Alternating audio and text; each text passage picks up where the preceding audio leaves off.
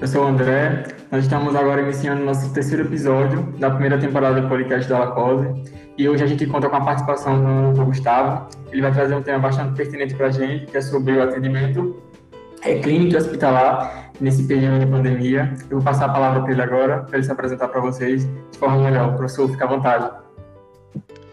Boa noite, pessoal. Me chamo Gustavo, sou cirurgião bucomaxilofacial é, e gostaria de agradecer ao convite do pessoal da Liga, é, em especial ao professor Aliane, ao Tarcísio, ao André, e estou à disposição para responder aí os questionamentos aí de vocês. Obrigado. Obrigado, senhor professor. Eu selecionei algumas perguntas aqui e eu achei importante a gente começar com uma que chamou bastante atenção que é sobre um, um pouco desse período de adaptação que a gente está passando agora, né? A gente sabia que a pandemia ia chegar aqui ao Brasil de uma forma ou outra, só que a gente não esperava que fosse tão rápido e tão forte, significativo. É, assim que os primeiros decretos eles foram publicados, a gente viu um choque de realidade né, na questão da adaptação que nós tínhamos que passar em relação a protocolos, as condutas que eram adotadas. Então, com base nisso, como foi a adaptação no atendimento odontológico, logo no início das medidas de restrição e como tem sido até hoje, dentro da rotina do senhor? Joia, excelente pergunta, André. Então, no começo da pandemia, é, pouco se sabia da doença. É, posso dizer que hoje ainda a gente não sabe muito, né? Mas no começo, é, pelo, pela falta de informação que, que havia, é, o, a forma de contágio não era o, o meio como a doença era transmitida não era bem sabido, né? Então, é, sabia-se que o aerosol era um dos principais vetores da, da, da, da transmissão do vírus, e isso impactou drasticamente os profissionais da odontologia, é, porque por um período a gente foi é, obrigado a fechar né, consultório, ficar em atendimento apenas de urgência e emergência, e por conta de que havia-se esse receio de, de uma exacerbação, né, de realmente fugir do controle do o, a transmissão entre pacientes, pacientes e profissionais, pacientes, profissionais e a, colaboradores e, e, de certa forma isso aí então foi algo que realmente mexeu, né, impactou drasticamente aí na nossa rotina. Ótimo, professor. E sobre essa questão da, da conversação com o paciente, né, nesse período de adaptação também. A gente tem visto nos últimos tempos algumas notícias circulando sobre os procedimentos que foram deixados de ser realizados em período de pandemia, ou procedimentos que acabaram é, sendo realizados de forma errônea por conta das limitações que alguns serviços de, de atendimento odontológico têm enfrentado nesse período.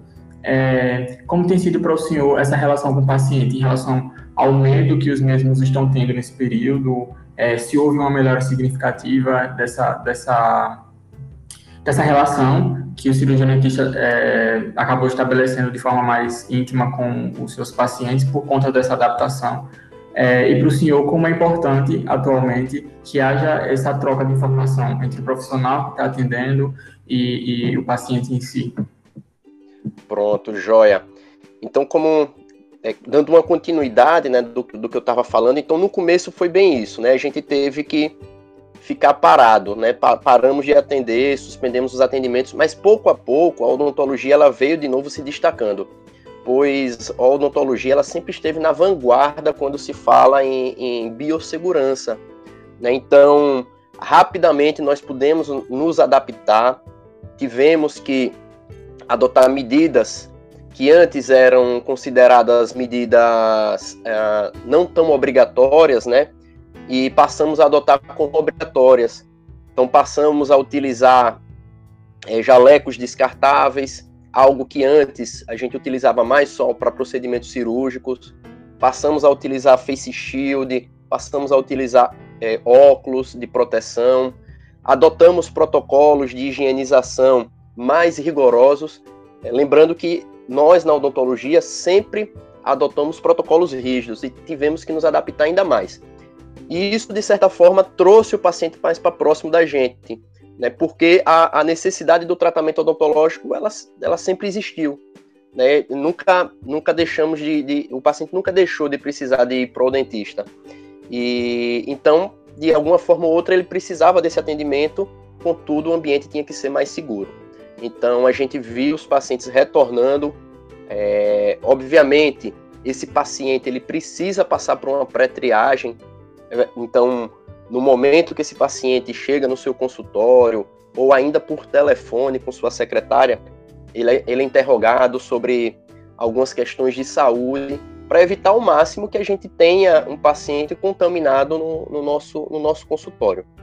É, então, assim, hoje eu posso dizer seguramente que seguindo a risca os protocolos, seguindo a risca essa pré-triagem, dificilmente a gente vai no ambiente de trabalho se contaminar. Né? Então, é isso que a gente vê. Na verdade, a contaminação ela acontece mais no meio é, extra-consultório, fora do consultório, do que realmente na, na, na, na, instituição, né? Por conta desses protocolos que são extremamente mais rigorosos. É, e ainda partindo desse gancho, é, a gente trouxe um, uma pergunta que foi enviada por um dos nossos diretores, referente é, às últimas publicações que saíram é, na última semana, em relação à importância do cirurgião dentista, né, na linha de frente das unidades de terapia intensiva é, contra o coronavírus, destacando principalmente a necessidade da saúde bucal como fator importante de prevenção de infecções respiratórias, como pneumonia ou de infecções como endocardite, que a gente já conhece.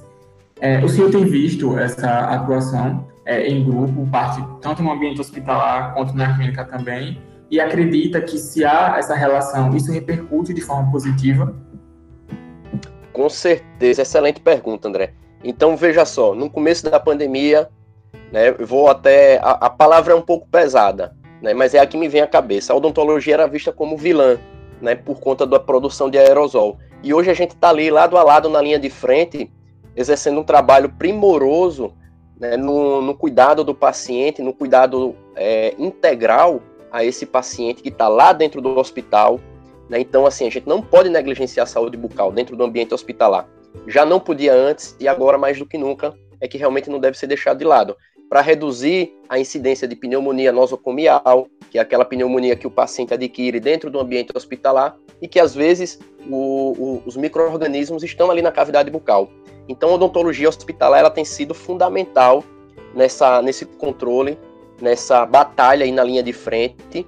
E a gente não pode também desmerecer aqueles colegas que estão atendendo, seja em consultório particular, seja em, em consultório do SUS, os pacientes né, ambulatoriais, porque a gente tem que diminuir também o internamento dos pacientes por outras causas. Né? E a gente tem que lembrar que, por exemplo, infecções dentárias pode gerar o internamento de um paciente. Então, o que eu não quero é que esse paciente, que poderia facilmente ser tratado num consultório, evolua para uma infecção grave, tenha, necess, tenha necessidade de um leito e aí vai ocupar um leito né, reduzindo ainda mais a, a, quantidade de leitos para o tratamento dos pacientes com Covid. Sem falar também nas outras doenças que a gente pode prevenir ou diagnosticar precocemente, como, por exemplo, o, o próprio câncer de boca. Então, tendo diagnóstico precoce, a gente evita que esse paciente já chegue no, no, no hospital em um estágio mais avançado. Pacientes com cistos e tumores maxilares também. Então a gente vê que o, o trabalho da odontologia ele tem sido fundamental. Né? tanto a nível ambulatorial quanto a nível hospitalar. Muito bom, sua colocação. E aí chegamos agora à segunda parte do nosso podcast, e aí nós vamos destacar uma pergunta que é bastante crucial para o nosso público-alvo, né? É, que são os estudantes da odontologia como um todo. A gente tem visto uma mudança significativa é, em relação aos estágios extramuros, e logo no início o que mudou é, foi essa questão da adaptação, né, dos alunos poderem acompanhar tutores durante as cirurgias realizadas em cunho hospitalar, é, sobre acompanhamento de graduandos, né, em consultório e também no ambiente hospitalar. Como é, que, tá, como é que o senhor tem enxergado isso em futuro muito próximo, se esse panorama ele vai mudar em relação às novas condutas e protocolos que alguns hospitais eles vão instaurar, a gente sabe que consequentemente vai haver muita mudança em relação a isso. E como é que o senhor enxerga que é, essa adaptação ela, ela poderia ser feita para que os estudantes eles tivessem é, a, a, inserção dos mesmos dentro desses ambientes e o aprendizado fosse, fosse continuado. Pronto, joia. Em relação ao, ao acadêmico, é, é, é, notório que está havendo um prejuízo na formação do, do, do acadêmico em si. É, mas a gente também tem que tem que ver que a, a formação ela não encerra-se só na faculdade. Né? Então, esses acadêmicos, com certeza, após terminar a, a sua graduação, né, vão continuar se especializando, né, vão continuar se aperfeiçoando, mas é preciso que alguma carga prática, né, alguma carga horária prática seja realmente colocada em ação. Então, eu acredito que muitas instituições conseguem, conseguem facilmente é, se adaptar aos protocolos de biossegurança para que consiga receber esse acadêmico. É, esse acadêmico, mais do que nunca, ele tem que ter a, a garantia da, dos seus EPIs para que ele possa exercer os seus estágios tanto dentro da faculdade como estágio extramuro. É, é importantíssimo a questão de também, já indo para uma parte legal aí da situação, a, a, a, a questão relacionada a seguro de vida desses, desses, desses acadêmicos, né, um, uma garantia de atendimento caso esse acadêmico venha a contrair a, a Covid. E outra coisa, o, não é só o acadêmico que se beneficia quando vai fazer um, um, um, estágio, né? A própria instituição que recebe esse acadêmico né, também se beneficia da mão de obra desse, desse, desse quase profissional. Né? Na verdade, é, é uma questão de tempo para ele virar profissional. Então, há uma, uma, um ganho mútuo né, tanto na formação acadêmica quanto na, na, questão da, da mão de obra do, do acadêmico. Então eu acredito que assim, seguindo esses mesmos protocolos, é, tendo todas essas garantias que eu falei anteriormente, eu, eu acredito que os acadêmicos eles podem né, voltar a exercer as suas atividades práticas né, nas, nas instituições, é, tanto de ensino quanto hospital, consultório e por aí vai. Ótimo, professor. Você tinha falado agora há pouco sobre a questão da prevenção do câncer de boca e outras patologias, né? Que a gente acaba é, diagnosticando durante a clínica ou nos atendimentos mesmo em ambulatório, hospitalar. É, a gente sabe que o atendimento no Brasil ele é caracterizado historicamente pela livre demanda, né? Do paciente e usuário e, e é baseado em ações curativas. É, a formação odontológica ela ainda, infelizmente, é centrada muitas vezes em modelo biologista curativo, né? E, e, a gente acaba sabendo que em algumas regiões do Brasil, é, esse modelo acaba não contemplando o atendimento da população como um todo, principalmente populações que estão em regiões de difícil acesso. É, o senhor já atuou ou atua em serviços públicos de, de atendimento à comunidade, e partindo disso é, é discutível que devido à interrupção dos atendimentos, é, em algumas clínicas escolas, por exemplo, a comunidade ela passa a sofrer indiscutivelmente os reflexos desse momento crítico. E aí também como é que o senhor enxerga esse panorama e se isso se tornou uma preocupação para o senhor referente ao número de diagnósticos e tratamentos que foram deixados de ser realizados por conta disso. Sim, é, a, a, a gente vem percebendo que existe mesmo esse. Eu acho que essa pandemia, na verdade, assim, é, ela escancarou algo que há muito tempo já vinha é, ruim, né? No caso, o, o acesso à saúde a nível primário da população. Não só por uma questão da odontologia, como uma questão de saúde de maneira geral, medicina. E vou falar especificamente da minha área, né, então eu trabalho em um, em um centro de especialidades odontológicas e a gente tem visto um aumento dos pacientes é, com situações agudas, né, dor, lesões já em estágio mais avançado, venham percebendo aumento.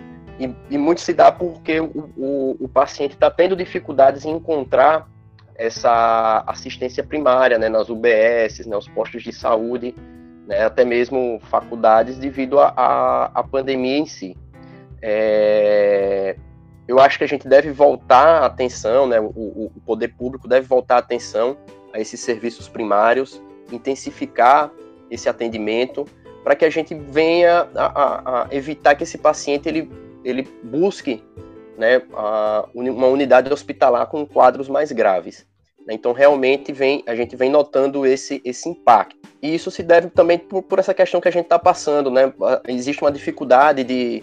A gente vem percebendo muita, muita prefeitura, por exemplo, tem uma dificuldade no, na compra de EPIs, né? a questão do, do, do, do valor dos EPIs, do preço né? Do, dos EPIs no mercado, a gente viu que subiu drasticamente e tem sido difícil. Tem sido difícil para muita prefeitura também manter em qualidade o, o atendimento à sua população.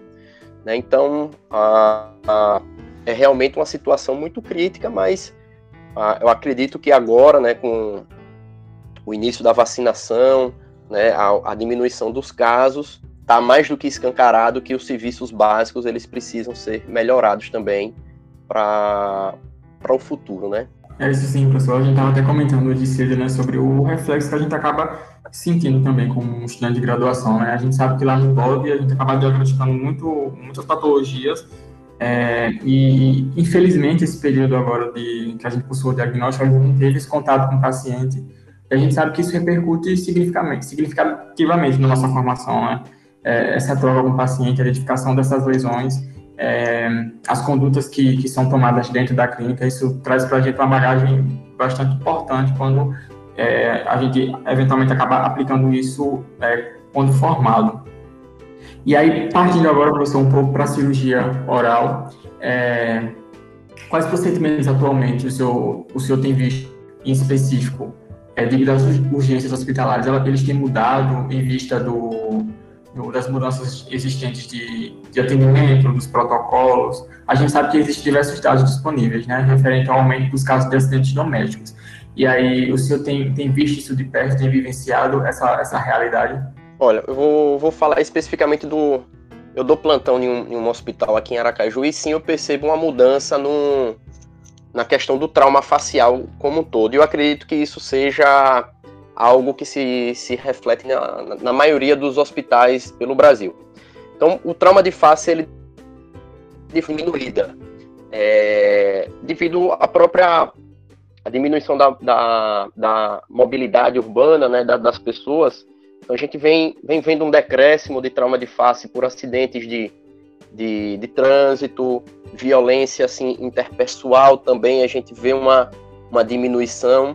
O, e, e tem aquele trauma que ele continua acontecendo. Então a gente vê mais agora, tem visto um aumento de acidentes de trabalho, na verdade um aumento relativo, porque no, na, o, as outras, os outros fatores etiológicos caíram.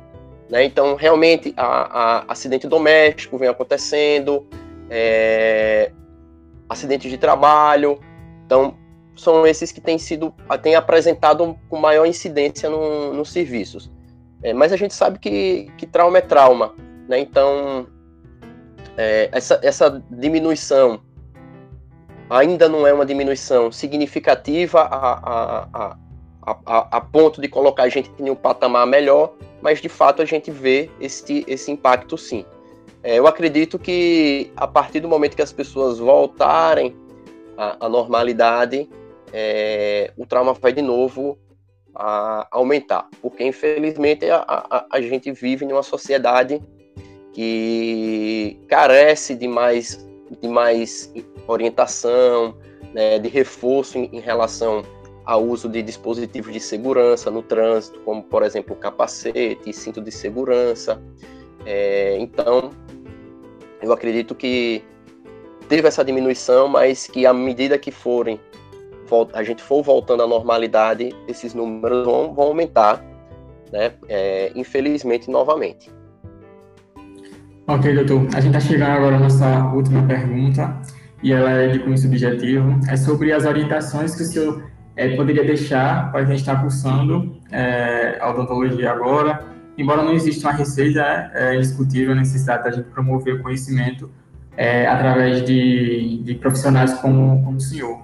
E aí eu gostaria que o senhor deixasse para quem está nos ouvindo algum conselho e orientações que a gente deva seguir agora nesses períodos iniciais, ou para quem já está finalizando o curso, para que a gente tenha um caminho é, menos árduo para seguir. Joia. Olha, o que eu acho que o conselho que eu tenho que dar é, é assim: coloquem o amor acima de tudo, né? O amor pela profissão, o amor ao paciente. Né? Então, aqueles que confiam na gente, a sua saúde, né? Então é algo que ele, essas pessoas merecem ser tratadas com, com amor, com carinho, com atenção. Né? Então a gente não pode colocar nada à frente disso. É, então sigam no caminho da ética, sigam no caminho da valorização profissional também. né? Então, de não se submeter a determinadas condições de trabalho, né, que venham a comprometer o atendimento do, do, do seu paciente. É, sigam também no caminho do aprimoramento profissional. Então, a, a faculdade, né, ó, ó, atualmente, eu vejo muito isso aí na geração de vocês. É, é, é, tipo assim: estudante de odontologia, 8 de 10, 9 de 10. Quando vocês chegam no 10 do 10, isso não quer dizer nada. Né? Vocês estão apenas começando. Né? Então, aí é nesse momento que vocês realmente devem cair em cima do, de, de, de, de, se aperfeiçoar, de se especializar, de sempre estar se estudando, pois a profissão da gente exige isso. E o nosso paciente ele merece sempre o melhor. Né? Então, o que eu tinha para a, a, mensagem que eu tinha para deixar é essa: né? coloquem o amor e o carinho à profissão e ao paciente acima de tudo e jamais deixem né, de se de estudar e de se aperfeiçoar. Perfeito, doutor. Bom, a gente acabou de encerrar o nosso terceiro episódio, a nossa primeira temporada do podcast da Lacose. Eu gostaria de agradecer ao professor Gustavo e dar também as boas-vindas né, à nossa casa, à UFS. Vai ser uma honra ter o senhor aqui com a gente. E em nome de toda a equipe da Lacose, muito obrigado. Eu espero que o senhor volte mais vezes. As portas vão sempre estar de portas abertas, nós vamos estar sempre disponíveis e o convite vai estar sempre de pé.